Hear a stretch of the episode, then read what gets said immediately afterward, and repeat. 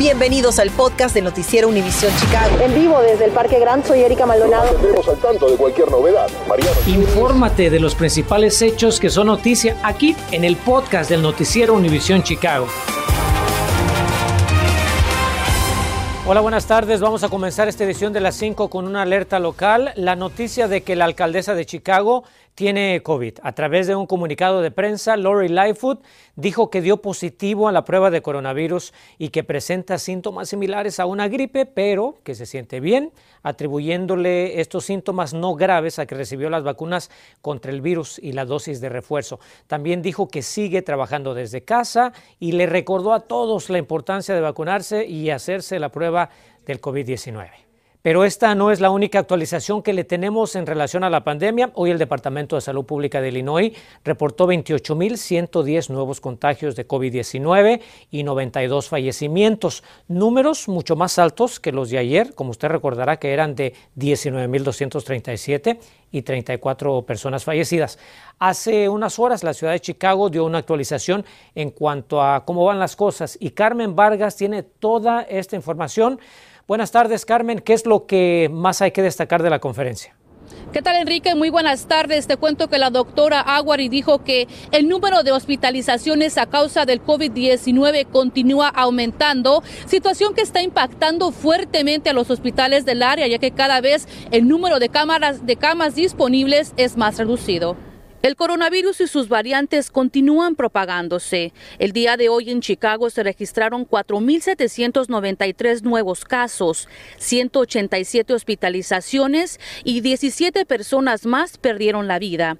La comisionada del Departamento de Salud Pública de Chicago dijo que por segunda semana consecutiva, todos los estados de la nación se encuentran bajo las restricciones de viaje. Si no estás vacunado y estás viajando, la expectativa es que a tu regreso te hagas la prueba y guardes la cuarentena. La doctora Luna explicó que las hospitalizaciones y muertes son más altas en las personas que no están vacunadas y añadió que actualmente los hospitales del área se están viendo fuertemente impactados por el alto número de pacientes con COVID-19. Las camas de hospital eh, eh, de hospitalizaciones en este momento han subido a 1.562, dejando una capacidad de 18% en nuestros hospitales. Esos son números récord y números no antes vistos. Las camas de intensivo están ocupadas por eh, pacientes del COVID-19, se encuentran en el censo más alto. Actualmente tenemos 312 camas ocupadas por pacientes de COVID con una capacidad residual de un 10%. Por su parte, la doctora Arwari dijo que estamos atravesando por un momento difícil y que la mejor forma de protegernos contra el virus sigue siendo la vacunación. Actualmente en Chicago el 77.5% de los habitantes mayores de 5 años han recibido una dosis de la vacuna. 69.4% ya completó su esquema de vacunación, mientras que el 38.3% de los niños de 5 a 11 años cuentan con una dosis y el 73.5% de los menores de 12 a 17 años también recibieron una dosis. Hoy la ciudad de Chicago anunció que estará ampliando las clínicas de vacunación localizadas en los City Colleges of Chicago que estarán abiertos los fines de semana. Estos eventos ofrecerán vacunas pediátricas de Pfizer contra el COVID-19, así como la vacuna de Pfizer para mayores de 12 años y dosis de refuerzo para todos los habitantes elegibles de Chicago. Y bien cabe señalar que las clínicas de vacunación situadas en los City Colleges of Chicago estarán abiertas desde las 9 de la mañana y hasta las 2 de la tarde y es necesario tener una cita previa. Estamos reportando en vivo del centro de la ciudad. Carmen Vargas, Noticias, Univisión Chicago. Carmen, muchísimas gracias. Por otra parte, prolifera el cumplimiento del mandato de mascarilla y prueba de vacunación en negocios de nuestra ciudad. El Departamento de Protección al Consumidor dice que realizó 121 investigaciones el fin de semana, emitiendo solamente dos multas por incumplimiento de esta orden de salud pública. La agencia resaltó que las sanciones fueron por falta de mascarilla en interiores y ninguna por prueba de vacunación en lugares públicos. Recuerde que mañana reinician las clases presenciales en las escuelas públicas De Chicago, el director ejecutivo de CPS, Pedro Martínez, envió un comunicado a los padres con los detalles del retorno a los salones este miércoles 12 de enero. El funcionario precisó que estarán disponibles el servicio de transporte, alimentos, deportes, actividades extracurriculares y cuidado antes y después de clases. CPS pide a los alumnos no asistir si tienen algún síntoma de COVID. Todo esto por seguridad.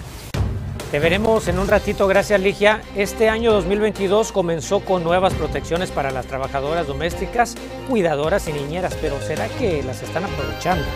Le contamos dónde podrán ayudarlas a recibir todos los derechos que les otorga la ley.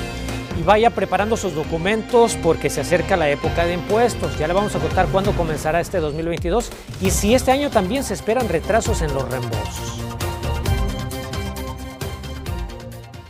Infórmate de los principales hechos que son noticia aquí en el podcast de Noticiero Univisión Chicago. Fíjese que Chicago este 2022 le ha dado una gran oportunidad a aquellas trabajadoras que por años no contaban con protecciones laborales. Me refiero a personas que se dedican a la limpieza de casas, cuidado de niños o adultos. En su momento le informamos de una nueva ley la cual requiere que cuenten con un contrato laboral. Mi compañera Erika Maldonado tiene información muy importante si en este momento usted aún no cuenta con uno. Buenas tardes Erika, ¿con qué tipo de ayuda pueden contar estas personas?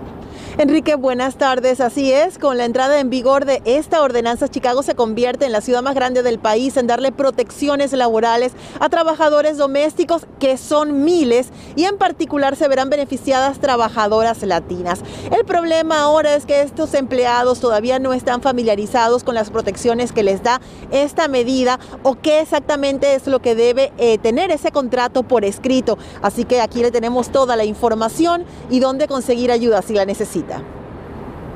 Yo soy trabajadora doméstica y merezco respeto.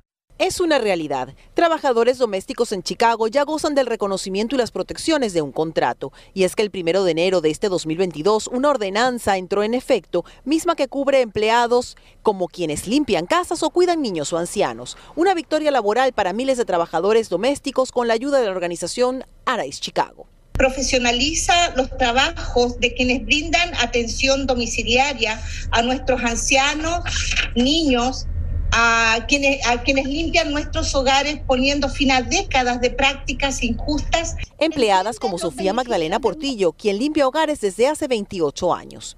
Sabemos que muchas trabajadoras domésticas entienden los beneficios de un contrato escrito para evitar problemas que han surgido en el pasado.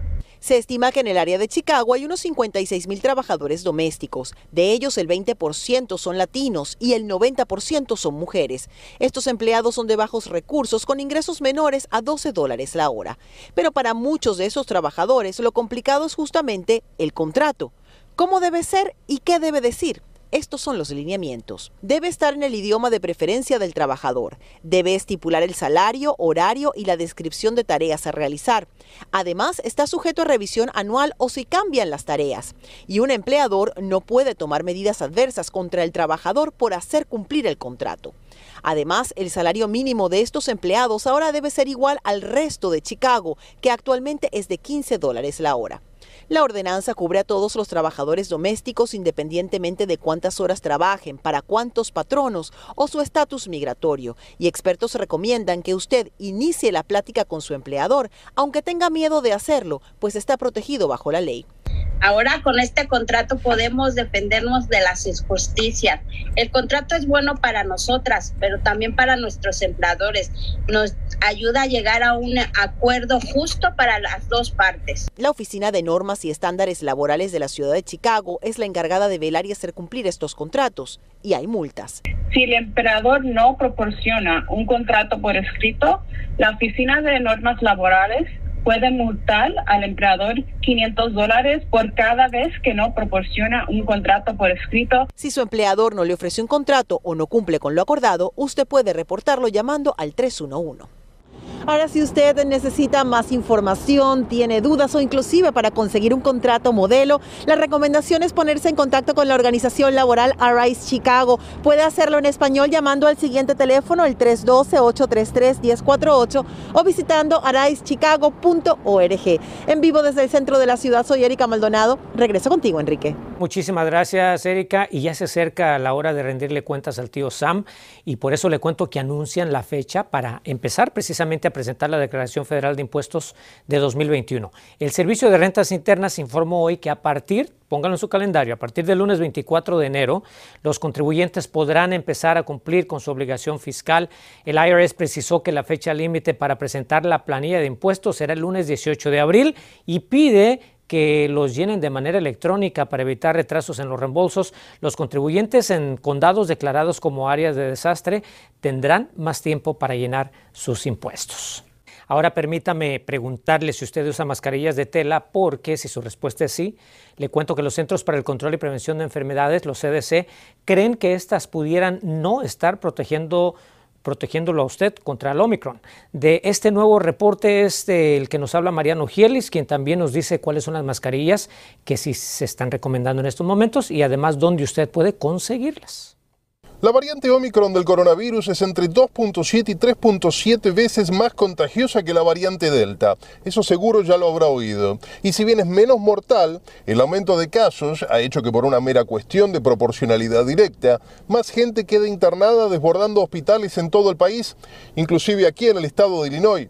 Por esa razón, además de impulsar la vacunación, los Centros para el Control y Prevención de Enfermedades, CDC, estudian modificar sus recomendaciones sobre el uso de mascarillas. La noticia la dio a conocer esta mañana el Washington Post e indica que muy pronto el gobierno federal podría recomendar el uso de cubrebocas N y KN95. Si tiene memoria, recordará que al principio de la pandemia, hace casi ya dos años, esas eran las mascarillas más buscadas por la gente, pero el gobierno federal había evitado recomendarlas por temor a provocar una escasez del producto en hospitales. Aparentemente ese temor hoy es cosa del pasado. Pero ¿qué diferencia a las mascarillas N y KN95 de las de tela que mucha gente aún usa en las calles de Chicago?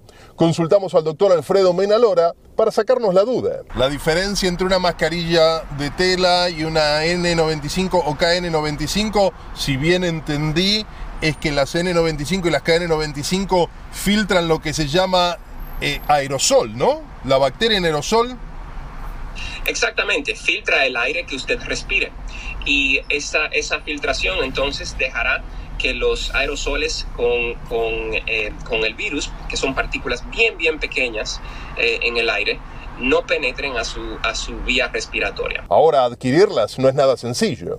En las calles de la ciudad son difíciles de encontrar y a través de sitios de Internet como Amazon, pues hay que pagar precio de mercado. Allí gobierna la ley de la oferta y la demanda, como les gusta decir a los comerciantes cada vez que aumentan el precio de algún producto. Sin ir más lejos, en el gigante de las ventas en línea, una caja de N95 de 20 unidades le cuesta 40 dólares. Y una igual, de KN95, cuesta 45 dólares. Un verdadero presupuesto para las familias de más bajos recursos de nuestra comunidad. La ciudad ha tratado de salir al cruce de esta inminente crisis al adquirir un millón y medio de esas mascarillas. Las han repartido entre los 50 concejales para que a su vez las hagan llegar a los residentes de sus distritos.